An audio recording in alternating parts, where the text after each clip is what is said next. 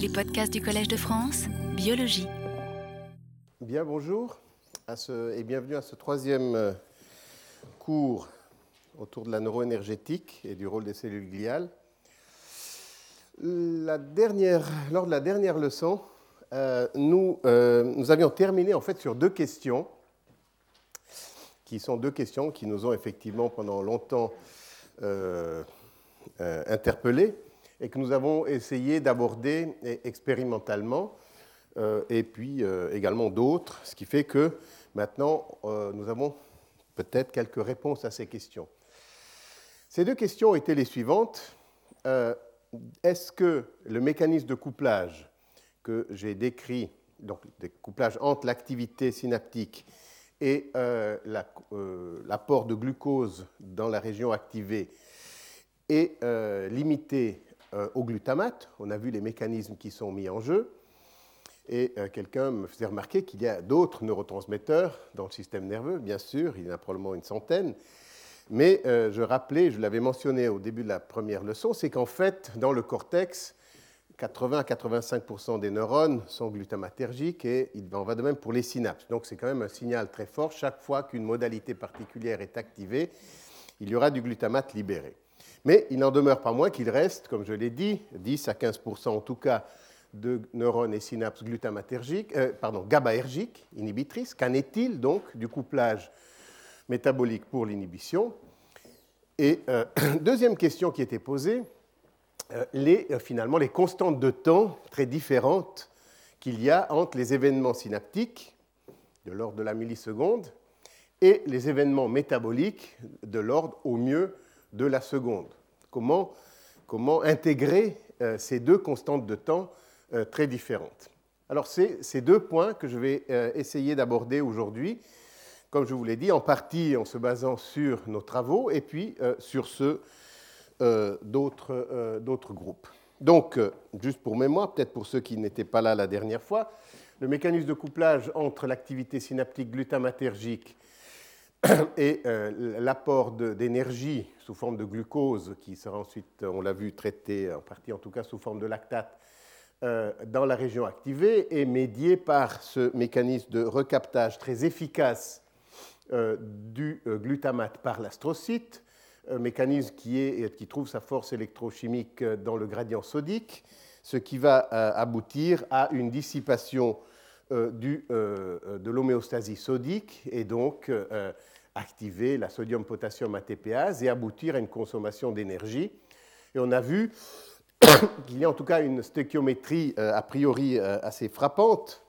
Maintenant, à voir si, euh, comme je vous dis, dans tout ce qui est quantitatif, avec les approches que l'on a, il faut toujours garder une certaine critique. Mais après, à première vue, on voit qu'avec un glutamate, trois sodiums entrent, un tour de la pompe pour extruder trois sodiums coûte un ATP. La transformation de glutamate en glutamine, on l'a vu, coûte aussi un ATP. Donc essentiellement, l'astrocyte, pour traiter un glutamate, doit dépenser deux ATP. Et il se trouve que deux ATP sont euh, les ATP produits par euh, la transformation du glucose en lactate, qui semble être la voie euh, enclenchée par ce signal, cette voie de la glycolyse aérobie.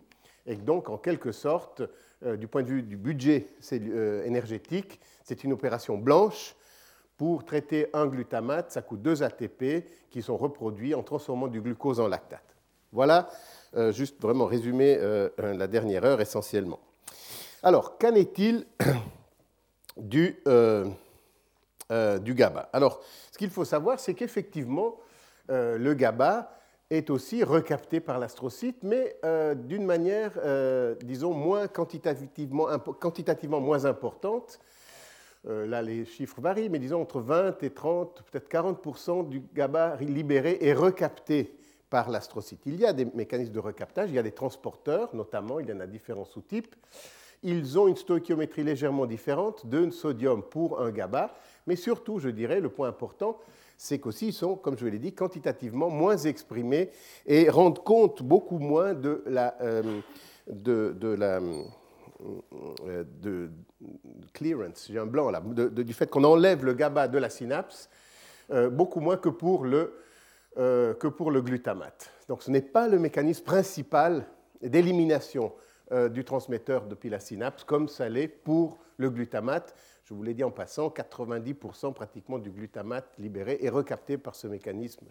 Donc voilà, quelque chose qui déjà quantitativement est différent, mais qualitativement y ressemble, dans le sens qu'il y a un transporteur et qui euh, utilise la force électrochimique du sodium aussi, mais avec une stéchiométrie différente.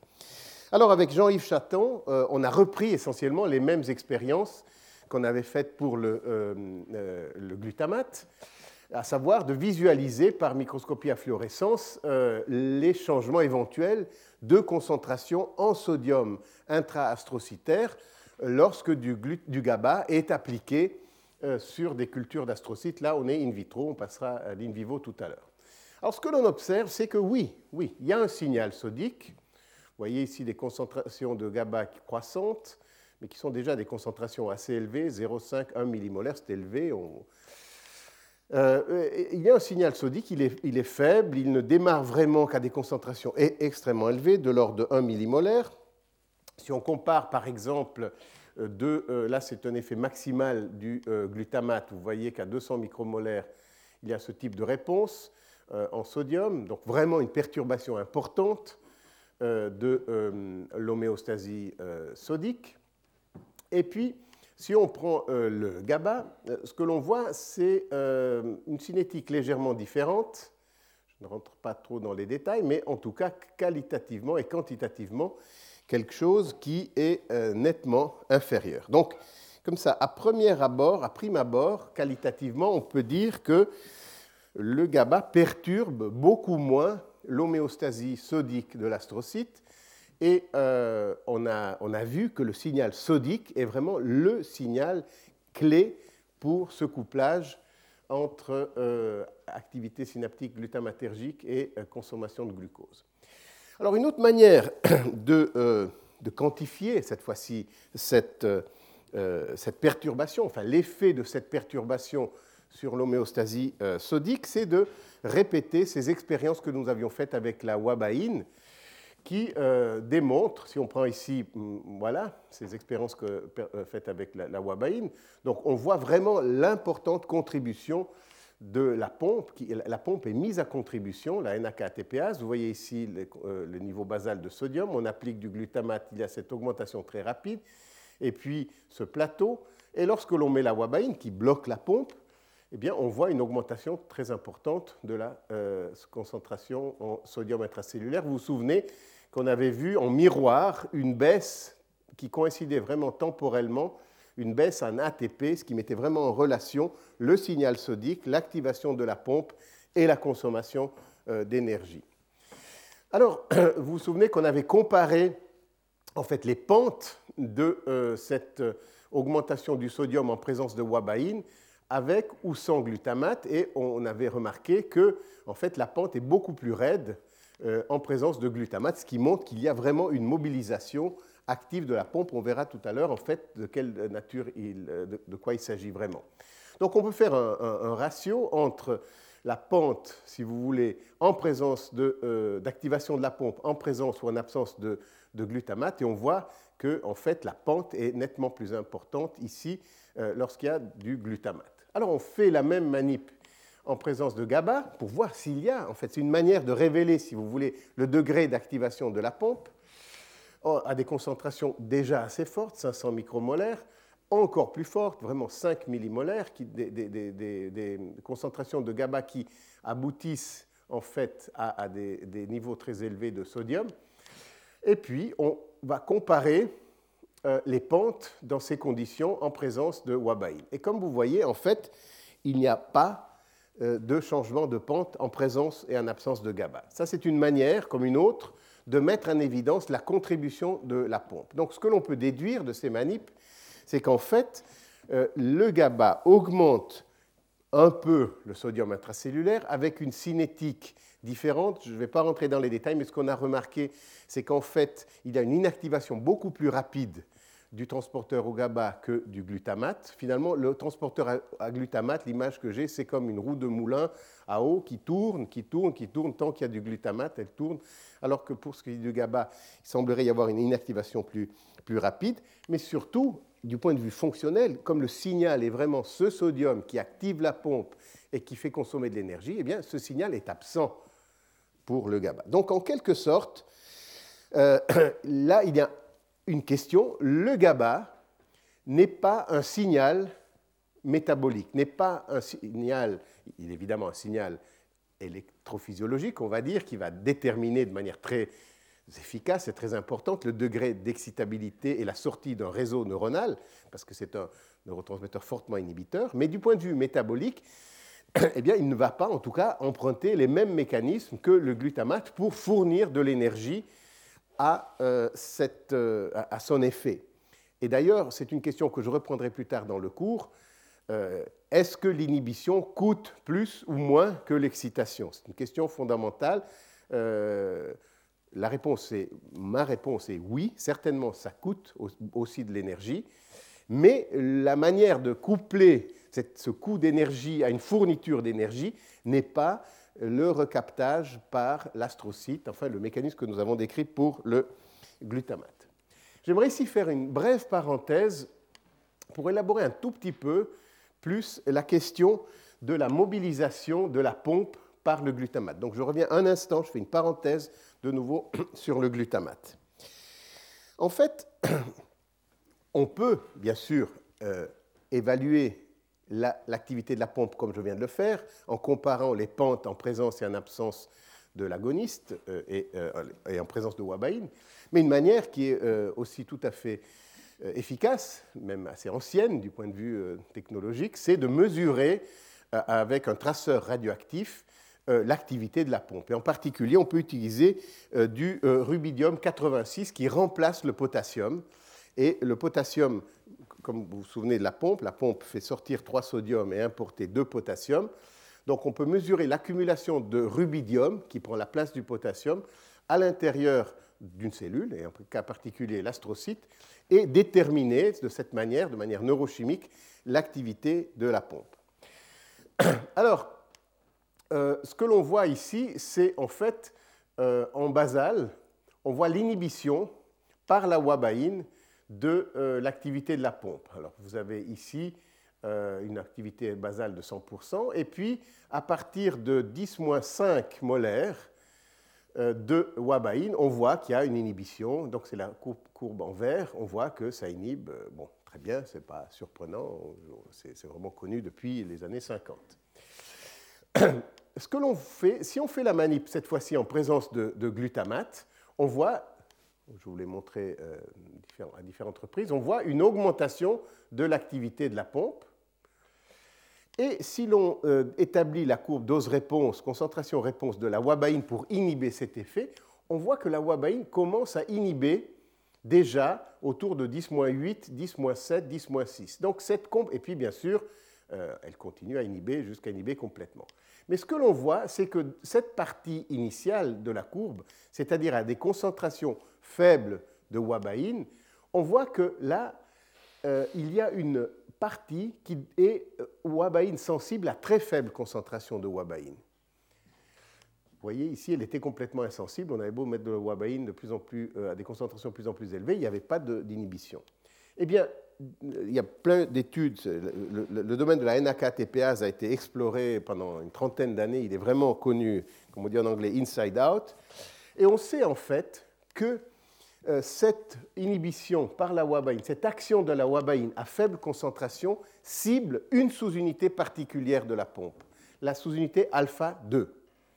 Donc ce qu'on peut dire, c'est que le glutamate, on a pu préciser euh, euh, plus, en avant, c'est que le glutamate mobilise en fait la sous-unité alpha 2 de la NAK ATPase, que le signal sodique déclenché par l'entrée de glutamate et de sodium par le transporteur va mobiliser cette sous-unité alpha 2 qui, euh, soit dit en passant, est spécifique pour les astrocytes, ce qui n'est pas euh, étonnant quelque part. Alors en fait, on a, avec des on a fait une étude immunohistochimique et, et, en microscopie électronique avec euh, notamment Edith Hamel et, Luc, Pellerin, Edith Hamel au Canada et Luc Pellerin dans mon laboratoire. Et ce que l'on voit, c'est qu'il y a une très forte localisation entre les transporteurs au glutamate, GLAST et GLT1, ici en vert, et la sodium-potassium ATPase, en particulier la sous-unité alpha-2, ici. Et lorsque, c'est du biphoton, euh, du confocal, lorsque euh, on voit qu'il y a une très forte colocalisation à ce niveau-là.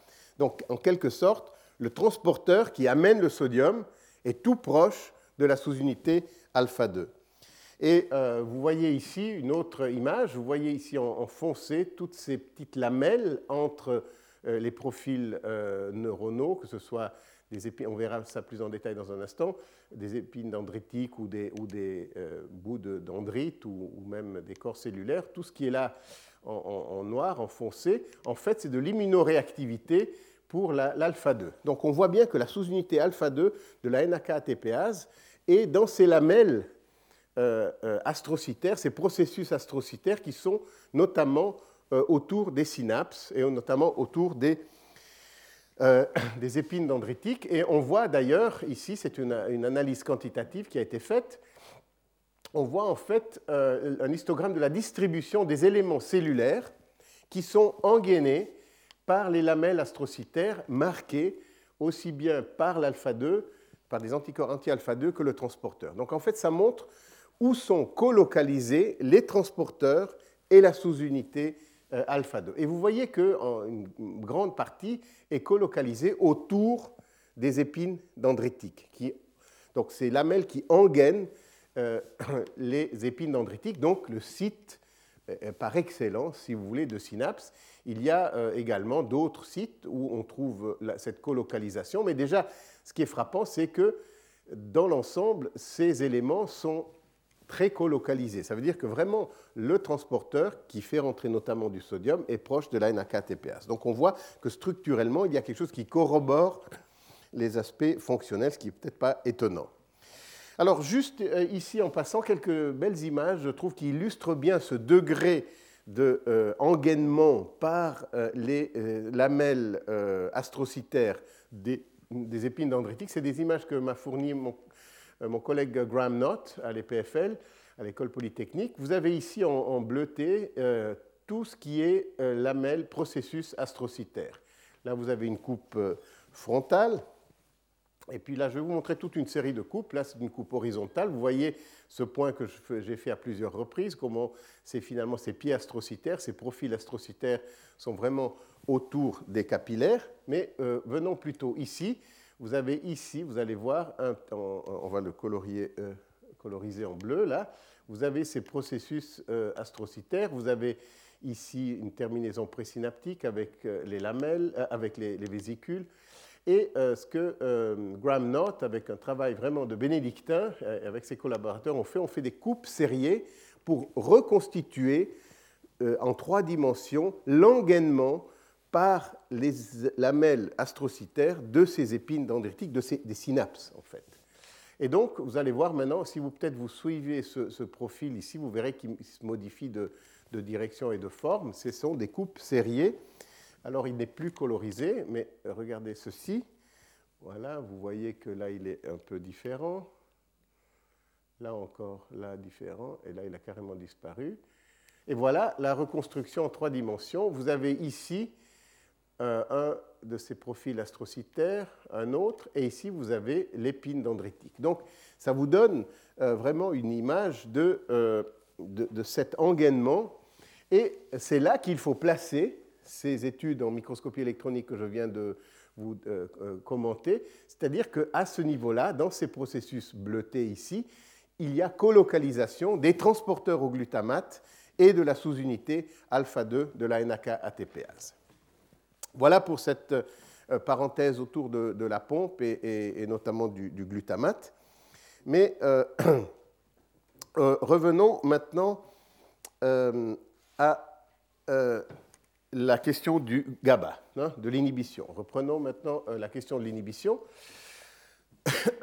Donc, une manière d'évaluer quantitativement la consommation d'ATP en tout cas semi-quantitativement, la consommation d'ATP euh, et euh, d'utiliser, comme d'ailleurs je l'ai mentionné en passant la dernière fois, un marqueur fluorescent, le euh, free magnesium, qui donne un signal euh, positif lorsque de l'ATP est consommé.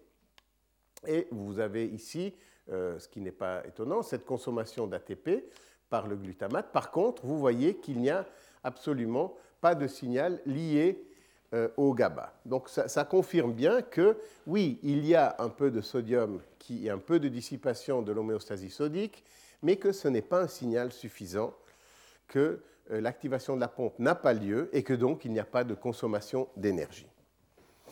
Et donc pas d'activation de la glycolyse, comme c'est montré euh, dans cette diapositive. De nouveau, vous voyez la consommation de glucose induite par le glutamate, et ici la production de lactate et il n'en est rien pour euh, le GABA. Bon, alors là se pose la question, euh, partons du principe, on l'élaborera plus tard, mais partons du principe, et il n'y a pas de raison que, euh, ce, que ce ne soit pas le cas, que la transmission inhibitrice coûte de l'énergie. Il y aura certainement dissipation des gradients, des gradients électrochimiques. Euh, imaginez tout simplement que le neurone à GABA lui-même, il est activé par des euh, neurones, euh, par des afférences glutamatergiques. Ça, c'est un dispositif, un arrangement d'un réseau neuronal des plus simples. Mais il, va y avoir donc une dissipation des gradients sodiques au niveau du neurone à GABA. Pour ce qui est du GABA, c'est vrai que les effecteurs sont essentiellement le chlore, euh, en tout cas pour les récepteurs GABA-A, ça veut dire que, euh, en fait, le coût pour rétablir le euh, gradient électrochimique du chlore est tout de même inférieur, parce que, là c'est peut-être un peu spécialisé, mais le potentiel d'équilibre du chlore est très proche du potentiel d'équilibre de la membrane. Donc, la dissipation du gradient électrochimique du chlore va être assez petite. Donc, on peut déduire que le rétablissement de, de l'équilibre va coûter un peu moins cher. Mais enfin, je crois qu'il n'y a aucun doute que euh, cette transmission inhibitrice coûte aussi de l'énergie. Alors, comment, pourrait-on s'imaginer, quelles, sont les hypothèses que l'on peut formuler pour proposer une manière par laquelle les euh, neurones à GABA, lorsqu'ils sont activés, reçoivent tout de même de l'énergie, des substrats énergétiques? Et euh, là, comme je vous l'ai dit, j'ai représenté vraiment un schéma euh, simplifié à l'extrême, mais, euh, mais, correct, qui représente un neurone pyramidal dans le cortex, cellule donc de sortie du cortex, qui est une cellule glutamatergique, et des afférences glutamatergiques qui sont évidemment qui arrivent dans toutes les régions corticales. Et euh, ces afférences glutamatergiques, elles peuvent se terminer soit directement sur des euh, neurones pyramidaux, soit sur des interneurones, et notamment sur des interneurones à GABA. Et ça, c'est une caractéristique euh, de la transmission GABAergique à retenir, c'est que quand même dans la grande majorité, les neurones GABAergiques sont des interneurones. Il y a quelques longues projections GABAergiques, bien sûr, bah, notamment euh, les projections striatonigrales, juste pour prendre un exemple. Donc il y a des longues projections, mais dans l'ensemble, ce sont des interneurones euh, euh, inhibiteurs, bien sûr. Donc, qu'est-ce que ça veut dire? Ça veut dire que finalement, lorsqu'il y a une afférence, ces interneurones GABAergiques sont en, en général activés eux-mêmes par des afférences GABAergiques. Il faut imaginer ça un peu comme un frein et un accélérateur en permanence et que cette inhibition GABAergique est généralement très efficace parce que les synapses sont proches, par exemple, elles sont proches des, euh, dendrites apicaux ou sur les corps cellulaires. Mais sans rentrer euh, dans, la, question des réseaux de neurones, ce qu'on on peut tout simplement dire, c'est que lorsque des neurones à GABA vont être activés, il y aura eu dans le volume concerné une activation glutamatergique qui va pouvoir apporter dans la région, et je vais discuter ce point dans un instant, des substrats énergétiques sous forme de glucose et éventuellement, une fois qu'ils ont été traités par les astrocytes, sous forme de lactate. Il se peut d'ailleurs que, du point de vue euh, euh, du jeu des excitations et des inhibitions, la sortie de ce circuit soit nulle. Parce que finalement, il y a eu activation, mais l'inhibition a été plus forte, et finalement, il n'y a pas de sortie. Mais malgré tout, même si électrophysiologiquement il n'y a pas d'activation, il y a eu en tout cas, à un moment donné, libération de glutamate et consommation d'énergie. Donc, je vous laisse avec cette idée que une manière par laquelle le glutamate, pardon, le euh, GABA pourrait faire face à ses besoins énergétiques, c'est en fait indirectement par le biais d'énergie fournie par la transmission glutamatergique. À ce propos, il est intéressant de, noter qu'il euh, existe euh, en fait, il se pourrait que, ça c'est une, spéculation, mais il se pourrait que finalement le glutamate euh, joue ce rôle de signalisateur métabolique euh, également pour d'autres euh, pour d'autres neurotransmetteurs. Et je pense notamment aux monoamines. Ce qu'il faut savoir, c'est qu'il a été décrit pour les terminaisons noradrénergiques la présence de glutamate dans ces vésicules. Qu'est-ce que, ferait le glutamate dans des vésicules noradrénergiques? Euh, des travaux de euh, Gagné ici à, Paris ont montré la présence d'un transporteur au glutamate qui est présent dans les vésicules pour recharger les vésicules sérotonergiques. Que ferait du glutamate dans des vésicules sérotonergiques? Donc on pourrait se poser la question de se dire que finalement, il, y a, euh, il, peut, il pourrait y avoir du glutamate qui est libéré par, à des très faibles concentrations par des terminaisons ou des varicosités non glutamatergiques, fondamentalement monoaminergiques, mais que ce, signal glutamatergique très faible, probablement inefficace pour activer des récepteurs postsynaptiques, mais peut-être suffisant pour activer euh, euh, les astrocytes autour de ces varicosités euh, monoaminergiques. Donc, simplement, l'idée que, que j'aimerais faire passer ici, c'est qu'il y a 80 à 85% euh, de synapses glutamatergiques et donc, par ce biais-là, du substrat énergétique peuvent être importés dans une région corticale lors de l'activation, mais qu'en plus, il pourrait y avoir des mécanismes très subtils, très fins, qui permettraient d'apporter, de faire que le glutamate est un signal métabolique aussi pour d'autres hum, systèmes de neurotransmetteurs, notamment les systèmes monoaminergiques au vu de la présence de glutamate dans les vésicules noradrénergiques et de transporteurs vésiculaires au glutamate dans les vésicules sérotonergiques. Donc ça répond finalement, je pense, ça ne répond pas de manière définitive bien sûr, mais ça adresse une des questions que nous avions euh, à la fin de la euh, dernière leçon, quid de la fourniture d'énergie pour les neurotransmetteurs autres que le disons pour les systèmes neuronaux autres que les systèmes euh, glutamatergiques. Bien, deux mots euh, maintenant pour,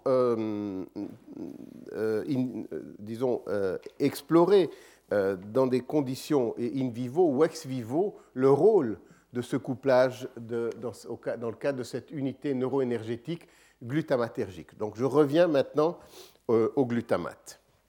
Et avec euh, notamment Gilles Bonvento, euh, ici à Paris, et avec Luc Pellerin, euh, nous avons effectué toute une série d'expériences sur des souris chez lesquelles le transporteur glial au glutamate était invalidé. C'est une manière toute simple que tout le monde utilise maintenant. Si vous voulez tester la fonction d'une protéine particulière, transporteur, récepteur, eh bien, vous allez explorer euh, la, physiologie qui vous intéresse euh, chez euh, l'animal invalidé. Alors, je vous montre simplement pour GLAST, mais on a observé les mêmes choses pour GLT1. Ce sont des souris qui ont été préparées par Tanaka au Japon. on a d'abord préparé des cultures d'astrocytes à partir de ces souris, donc la souris sauvage, l'hétérozygote, l'homozygote. Et vous voyez que le marquage GLAST n'est plus présent euh, chez euh, l'homozygote euh, invalidé. Il y a bien sûr toujours des astrocytes, qui, enfin c'est des cultures d'astrocytes, on voit le marquage astrocytaire mais pas de transporteur. Et puis si on prend les fonctions du transporteur en utilisant le déaspartate, la consommation de glucose, la production de lactate, eh bien, vous voyez très clairement que, évidemment, la souris sauvage présente un transport de glutamate, l'hétérozygote un peu moins, et l'homozygote très peu, probablement parce qu'il reste GLT1 là. Pour ce qui est de la consommation de glucose, vous voyez évidemment stimulé par le glutamate, un effet normal chez la souris sauvage, un peu moins chez l'hétérozygote, pas du tout chez l'homozygote, et idem pour la production de lactate. Et puis, euh, euh, on a voulu explorer, et ça c'est notamment le, travail euh, du laboratoire de Gilles Bonvento,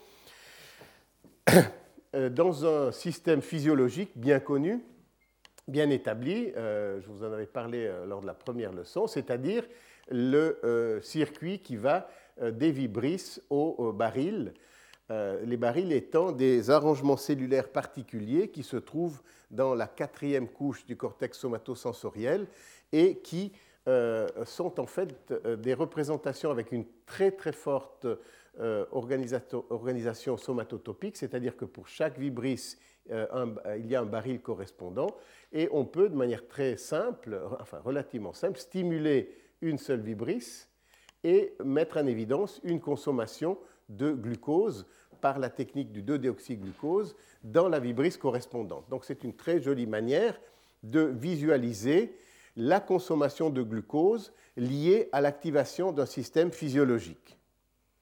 On stimule ce système sensoriel, somatosensoriel, et on observe un couplage, c'est la base de l'imagerie fonctionnelle, une consommation de glucose localisée dans le baril correspondant.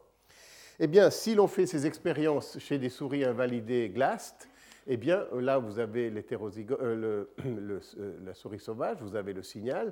Par contre, chez la souris euh, invalidée, on ne trouve pas de signal. Également ici, dans des coupes horizontales, le signal est fortement diminué. On a fait le même type d'expérience en utilisant une autre approche, cette fois-ci chez le rat. On a injecté euh, à l'époque, c'était des oligonucléotides antisens, c'est-à-dire ce sont des, NA qui neutralisent l'expression euh, d'une certaine protéine euh, donnée. Là, c'est GLAST. Aujourd'hui, on utiliserait des, des, siRNA, mais c'est essentiellement la, la, même idée.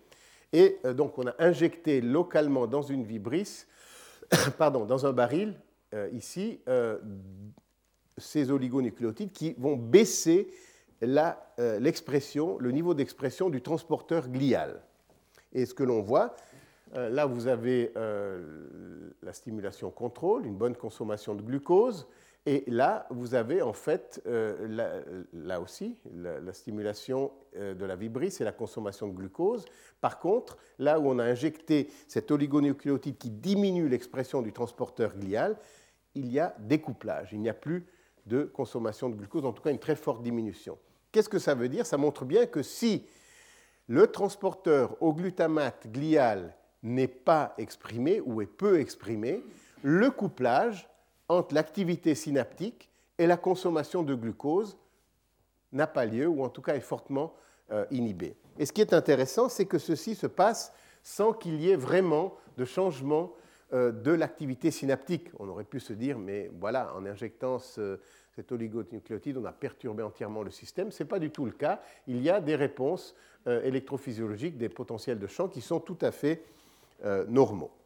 Donc, simplement pour transposer ce modèle qui avait été au départ élaboré in vitro et qui permet évidemment une euh, un niveau de résolution moléculaire extrêmement précis. On a vu les sous-unités euh, qui sont impliquées, etc. Enfin, tout ça ne peut être réalisé, ou, en tout cas au départ, que in vitro. Mais on voit que ceci se retrouve euh, in vivo dans un système physiologique.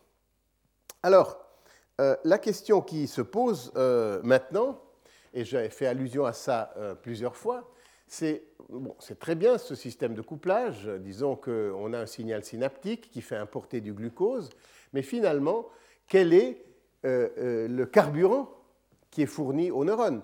Parce que euh, lors de la première leçon, lorsqu'on a vu le budget énergétique du cerveau, en reprenant les travaux de Atwell, Locklin, Lenny et autres, on voit que le gros de la consommation d'énergie le 85% en tout cas, se passe ici en particulier au niveau postsynaptique, la dissipation des gradients électrochimiques au niveau postsynaptique, le potentiel d'action qui euh, coûte cher, on a vu à peu près 40% de l'énergie, et puis un certain coût ici au niveau présynaptique. Donc le gros de la consommation d'énergie est ici, et le gros de l'énergie euh, arrive dans l'astrocyte. Alors qu'est-ce qui passe de l'astrocyte aux neurones? Et je crois que je vous l'ai dit en passant euh, à plusieurs reprises, notre grande surprise a été de voir que c'était en fait du lactate qui était exporté qui était produit par l'astrocyte lorsqu'il est stimulé par le glutamate.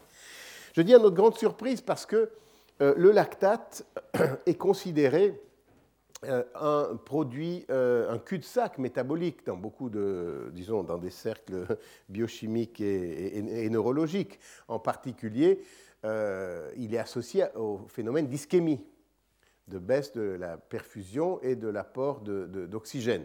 Donc, euh, euh, c'est difficile de s'imaginer que ça puisse être quelque chose de physiologique. Mais comme je vous l'ai dit, il y a en fait euh, une voie métabolique qui est bien décrite, qui est la glycolyse aérobie, c'est-à-dire la production de lactate en présence d'oxygène, qui est décrite notamment pour les cellules tumorales, c'est l'effet Warburg. Je vous ai aussi donné un exemple, les cellules de Sertoli au niveau des testicules, qui produisent du lactate pour les spermatogonies. Et puis, il y a surtout, euh, maintenant revenons au cerveau, euh, il y a toute une série d'observations faites au, cours des 50 dernières années. Je crois que les premières observations ont été faites dans les années 50 par un des, pionniers de la neurochimie, Henry McIlwain, à Londres, qui ont montré qu'on pouvait tout à fait maintenir une activité synaptique normale en absence de glucose. Donc dans une tranche, on peut maintenir une tranche d'hippocampe, par exemple in vitro, pendant plusieurs heures, sans glucose en remplaçant le glucose par du lactate. Donc ça montre bien que le lactate est un carburant efficace euh, pour les neurones. Alors évidemment, du point de vue de l'organisme, euh, le lactate n'est pas un substrat adéquat pour le cerveau, parce que bien qu'il existe des transporteurs au glutamate au niveau de la barrière hémato-encéphalique, euh, au lactate, pardon, au niveau de la barrière hémato-encéphalique, son passage dans le cerveau est 7 à 10 fois inférieur à celui du glucose. Donc, si vous voulez, le lactate circulant n'est pas vraiment un substrat adéquat pour le cerveau. Mais s'il est formé à l'intérieur du parenchyme cérébral par les mécanismes que je vous ai décrits, à ce moment-là, euh, c'est un substrat tout à fait euh, adéquat.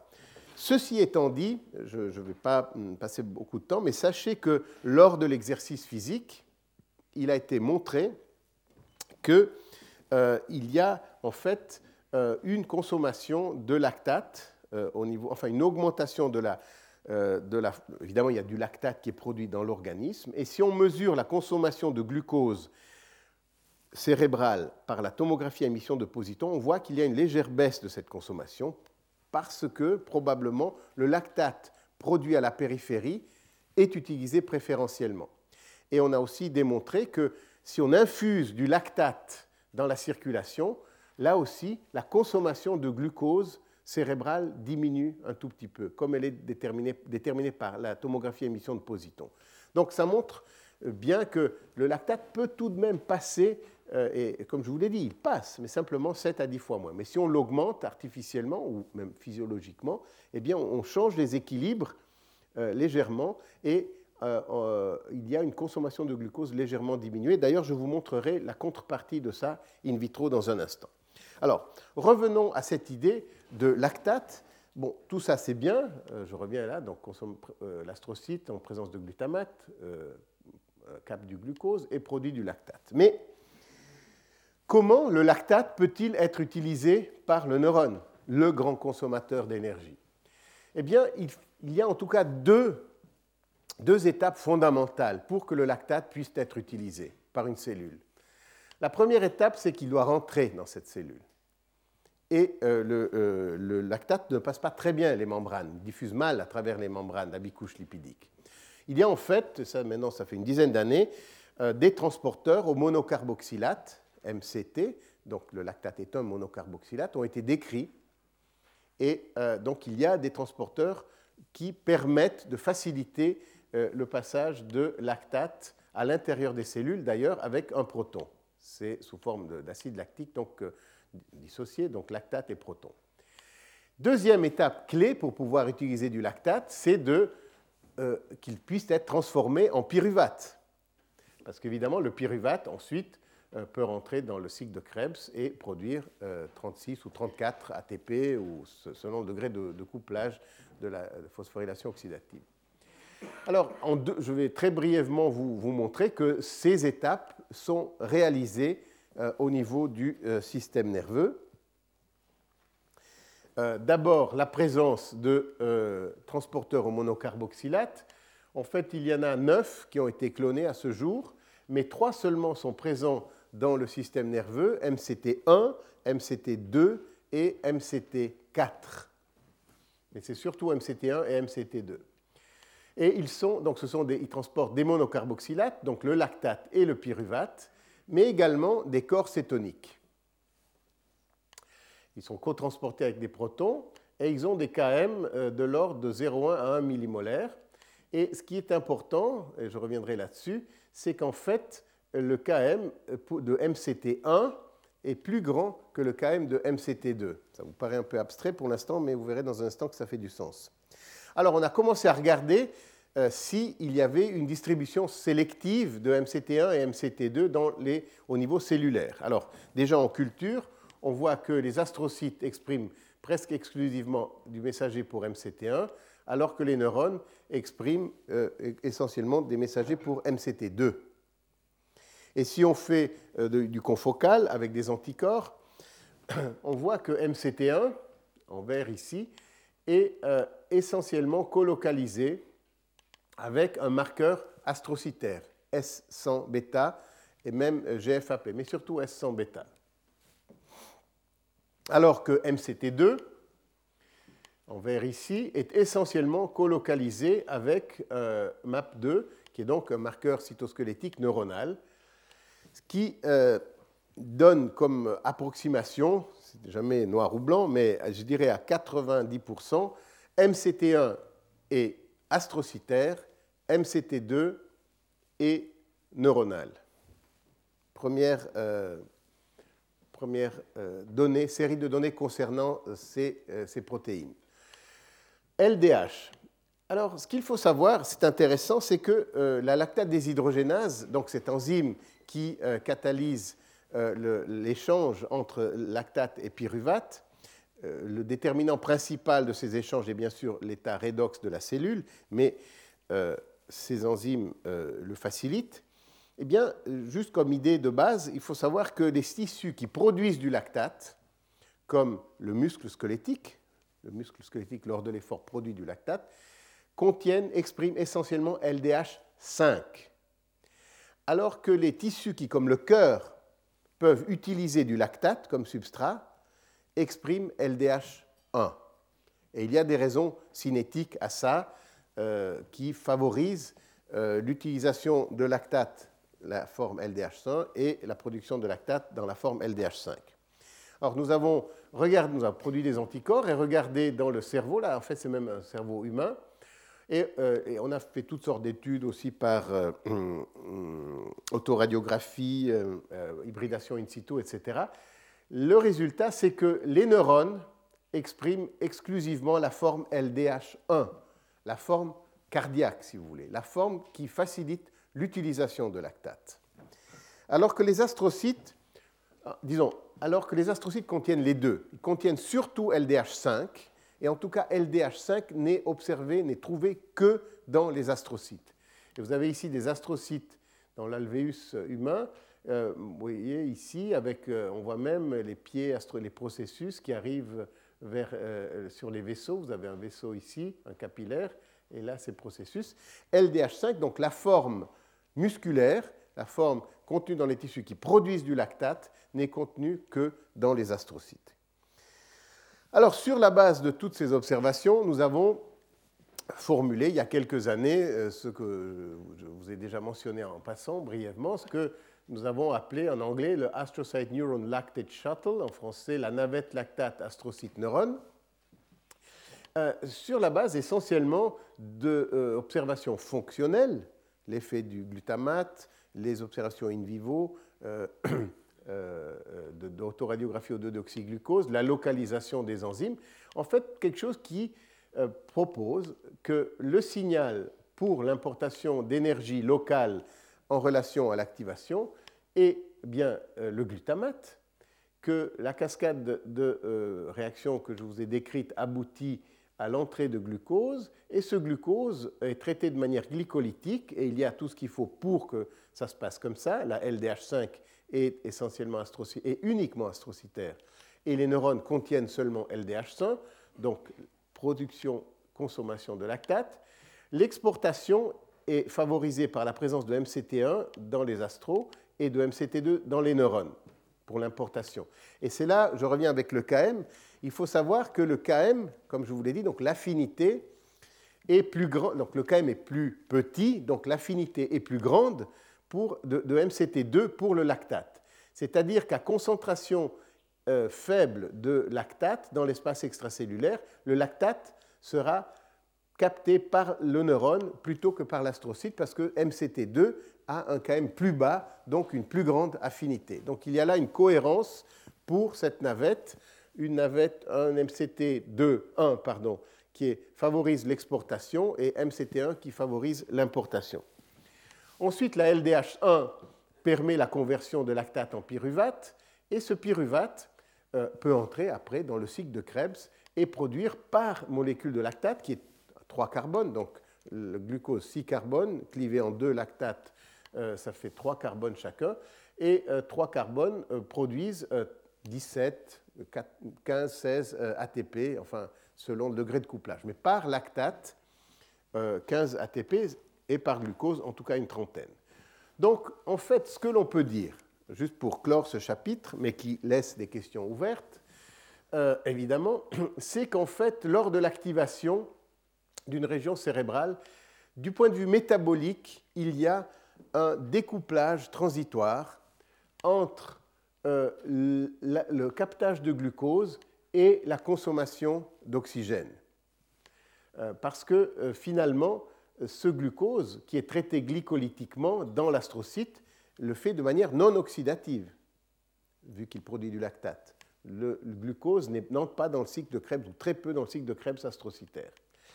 Et qu'ensuite, il y a un recouplage avec une oxydation du pyruvate euh, par euh, euh, le, le, neurone. Alors, les choses ne sont pas aussi simples que ça, on le verra dans un instant, et il y a de nombreuses questions qui se posent. La première, c'est justement celle qui était posée lors de la dernière leçon. En fait, il y a un très grand décalage temporel dans tout ça. Il y a des constantes de temps différentes. Les événements synaptiques se passent en quelques millisecondes et ce processus prend au mieux quelques secondes. Donc il y a là un problème évident. Deuxième question, alors comment intégrer, comment intégrer ces deux constantes de temps? Deuxième question, pour laquelle euh, il y a quelques réponses potentielles, mais euh, elles ne sont pas définitives. Pourquoi l'astrocyte n'oxyde-t-il pas le glucose qu'il prend sous, qu'il capte sous l'effet du glutamate? Il y a des mitochondries dans les astrocytes. Ce n'est pas qu'il n'y ait pas de mitochondries. Il y a tout à fait une capacité oxydative.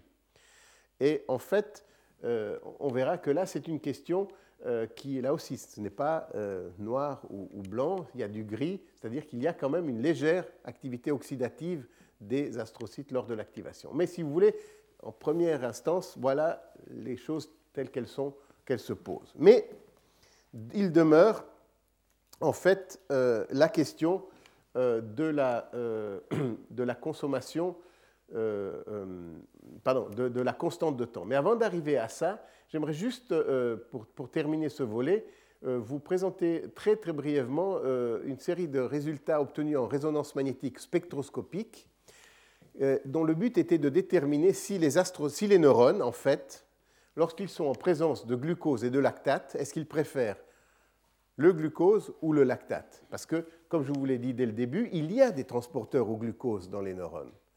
Euh, il y a une exokinase, donc le glucose peut être phosphorylé. Donc, est-ce que, en présence de, euh, lactate et de glucose, est-ce que les, neurones ont, ont démontrent-ils une préférence? Et là, ce sont des expériences que nous avons faites en collaboration avec le groupe de Cagnoni à Bordeaux, euh, avec euh, Anne-Karine Bouzier.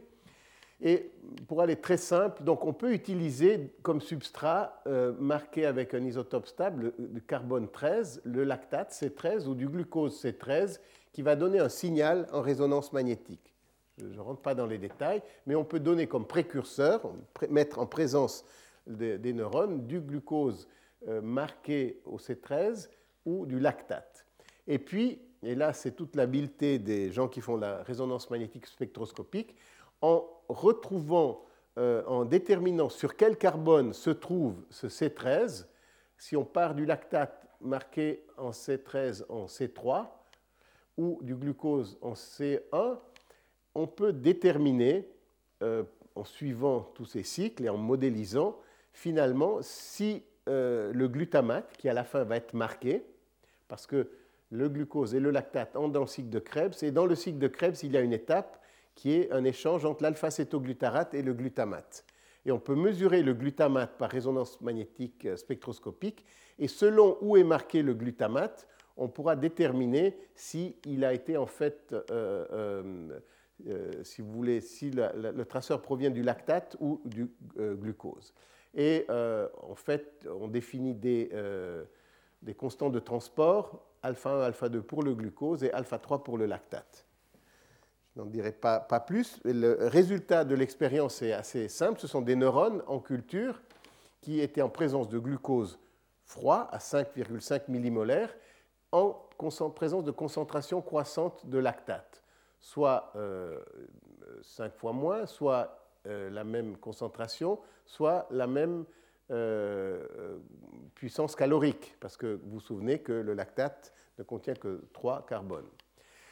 Alors, lorsque l'on ajoute du glucose euh, euh, exogène dans ces en présence de 1,1 millimolaire de lactate et 5,5 millimolaire de... Donc, on a maintenant du glucose C13, on voit que 53%, c'est à peu près équivalent entre l'utilisation de lactate et de glucose, en présence de glucose de lactate très faible. Par contre, quand le glucose et le lactate sont présents en même concentration, il n'y a, pas de, photo, comme on dit, les neurones utilisent à 90% du lactate.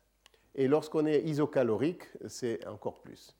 Donc, en tout cas, ces expériences tendent à indiquer que, euh, en présence de lactate et de glucose, les neurones préfèrent le lactate. Bien. On arrive donc voilà, à cette question euh, qui était posée la dernière fois, c'est-à-dire qu'en est-il des constantes de temps qui sont différentes pour l'activité synaptique et la réponse métabolique. Et c'est ici que j'aimerais euh, réviser ou rediscuter finalement euh, ce modèle de la, euh, de la, lactate, de la navette lactate astrocyte neurone en mettant en jeu en particulier l'espace extracellulaire comme une sorte de tampon spatial et temporel qui permet d'intégrer ces deux constantes de temps qui sont effectivement euh, tout à fait euh, différentes.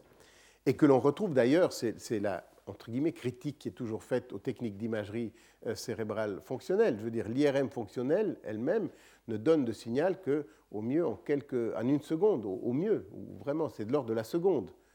Alors qu'on sait que les événements synaptiques se produisent dans l'ordre de la milliseconde. Alors, Première, euh, parlons de la, question spatiale. Comment intégrer tout ça au niveau euh, spatial? Alors, dans ce modèle, un tout petit peu euh, simplifié, j'ai reproduit une, synapse, un processus astrocytaire et un capillaire. Mais comme vous le savez bien, et ceux qui travaillent ici au Collège de France le savent, euh, notamment Christian Guillaume et d'autres ont démontré que euh, les astrocytes sont en fait en réseau. On doit parler d'un réseau astrocytaire parce que les astrocytes sont couplés euh, entre eux par le biais de jonctions communicantes, de gap junctions, qui sont constituées par des connexines. Donc c'est comme des canaux entre les astrocytes. Et là, c'est un, une dia que Christian m'a fourni. Il avait injecté, je ne sais pas lequel, disons sept astrocytes avec de la biocytine et, quelques, je ne me souviens plus exactement le, temps, je pense une heure après ou de cet ordre-là, il a révélé la, la coupe et on voit qu'en fait, il y a des dizaines et des dizaines d'astrocytes qui sont marqués parce que le colorant a passé d'un astrocyte à l'autre par, à travers ces euh, jonctions euh, GAP. Donc, euh, on parle beaucoup de réseaux de neurones, il faut avoir à l'esprit qu'il y a également des réseaux d'astrocytes. Alors, le schéma proposé devrait avoir plutôt cette allure-là, maintenant, une ou quelques synapses, et puis un réseau astrocytaire couplé par ces jonctions GAP à travers lesquelles peuvent passer des molécules jusqu'à à peu près 1 kg Dalton de poids moléculaire. Donc en tout cas des substrats énergétiques, du glucose, aussi des, seconds messagers, du calcium bien sûr, des, enfin des ions, etc. Donc ce réseau astrocytaire doit être pris en compte lorsque l'on euh, considère ce couplage neurométabolique, en quelque sorte, le signal déclenché par l'activité synaptique, euh, par le biais du glutamate, va intéresser un réseau bien plus large que simplement la lamelle fine qui entoure cette synapse. Alors, bon, je vais ça prendra peut-être un tout petit peu, ça prendra quelques minutes de plus. Vous avez le temps? Oui? Bon. Alors, il y a un, phénomène bien connu euh, depuis plus d'une dizaine d'années qui est le phénomène dit euh, euh, des vagues calciques. C'est-à-dire que lorsque l'on active de différentes manières un astrocyte, on voit se propager de proche en proche en fait du calcium que l'on peut visualiser par microscopie à fluorescence à travers ce réseau astrocytaire. Il se propage avec une certaine vitesse, alors beaucoup plus rapide que la propagation du colorant, c'est quelque chose de l'ordre des, millisecondes à seconde.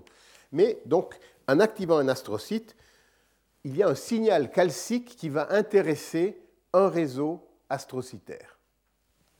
Et euh, pendant longtemps, la question s'est posée de euh, savoir à quoi sert cette vague calcique, quelle est la fonction de signalisation? Alors en même temps que ceci, ou peu après, euh, des travaux de différents auteurs, notamment euh, Andrea Volterra justement à Lausanne, mais Phil Haydon à Philadelphie, Michael Nedergaard à Rochester, ont mis en évidence, Araque à, à, Madrid, en fait il y a tout un groupe, je dirais 5-6 labos, qui ont poussé une nouvelle idée sur la base de données expérimentales in vitro, en culture pour l'essentiel, mais des données très solides, que en stimulant euh, un astrocyte, l'augmentation de calcium intracellulaire pouvait en fait promouvoir une libération de glutamate par l'astrocyte. Quelque chose de peu particulier. L'idée était que le glutamate est le neurotransmetteur excitateur neuronal. Enfin, l'idée venait maintenant du glutamate libéré. Et euh, même certains auteurs ont montré quelques vésicules, même libération type vésiculaire à partir des astrocytes. Donc quelque chose d'extrêmement anti-dogmatique. Mais les résultats étaient là. Donc l'idée, c'était que cette vague calcique pouvait stimuler la libération de glutamate. Je n'élabore pas sur l'interprétation qui a été faite ensuite de cette libération de glutamate, mais les données étaient que cette vague calcique pouvait servir à libérer du glutamate et en quelque sorte à amplifier le signal synaptique. Je simplifie un tout petit peu.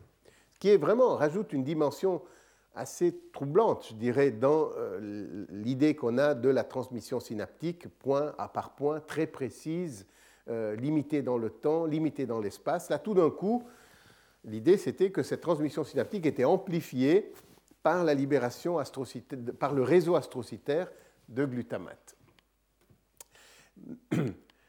Ce que nous nous sommes dit, c'est, bon, si du glutamate est libéré par l'astrocyte, il n'y a pas de raison que euh, là, il ne soit pas recapté aussi par ce réseau astrocytaire. Après tout, l'astrocyte ne va pas savoir si ce glutamate vient du neurone ou de l'astrocyte voisin.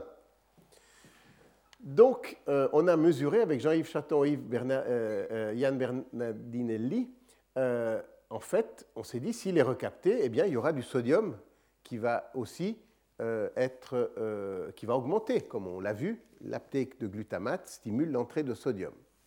Donc on s'est dit, eh bien, s'il y a euh, du glutamate qui est recapté, on va pouvoir visualiser une augmentation de sodium. Et comme c'est quelque chose qui est déclenché par la vague calcique, de proche en proche, peut-être qu'on verra aussi une vague sodique. Et c'est effectivement ce que euh, Yann et Jean-Yves ont vu. On a, vu en fait une propagation spatiale et temporelle d'une vague sodique de proche en proche. Dernier élément, on s'est dit, mais si il y a une augmentation de sodium, il n'y a pas de raison que la pompe ne soit pas activée, qu'il y ait tout le processus que j'ai décrit qui aboutit à l'augmentation de glucose, de captage de glucose. Et il se trouve qu'il existe un, un, marqueur fluorescent pour le glucose, le NBDG, et donc on s'est dit on va peut-être pouvoir visualiser aussi une vague métabolique, une vague de glucose. Et en fait, c'est bien le cas. Euh, effectivement, euh, on a pu mettre en évidence, euh, avec des caractéristiques différentes, mais qui montrent tout de même très clairement que la vague calcique est responsable de la vague sodique et que la vague sodique est en lien avec la vague métabolique. Donc ça veut dire, qu'est-ce que ça veut dire? Ça veut dire que finalement, ce signal qui était euh, dans le modèle initial localisé euh, à euh, des fines lamelles autour des synapses, on peut dire, on peut s'imaginer maintenant que en fait ce signal métabolique est beaucoup plus grand du point de vue spatial, c'est-à-dire qu'il y a une amplification du, du volume cortical qui est intéressé par la stimulation de, euh, par une ou quelques synapses. C'est-à-dire qu'il y a une amplification du signal métabolique. Et euh, la prochaine fois, je reprendrai en discutant quelles sont les implications de cette vague métabolique déclenchée par le signal glutamate euh, dans un volume cortical, ces implications pour l'interprétation de la neurotransmission inhibitrice, mais également pour l'imagerie cérébrale fonctionnelle. Retrouvez tous les podcasts du Collège de France sur www.collège-de-france.fr.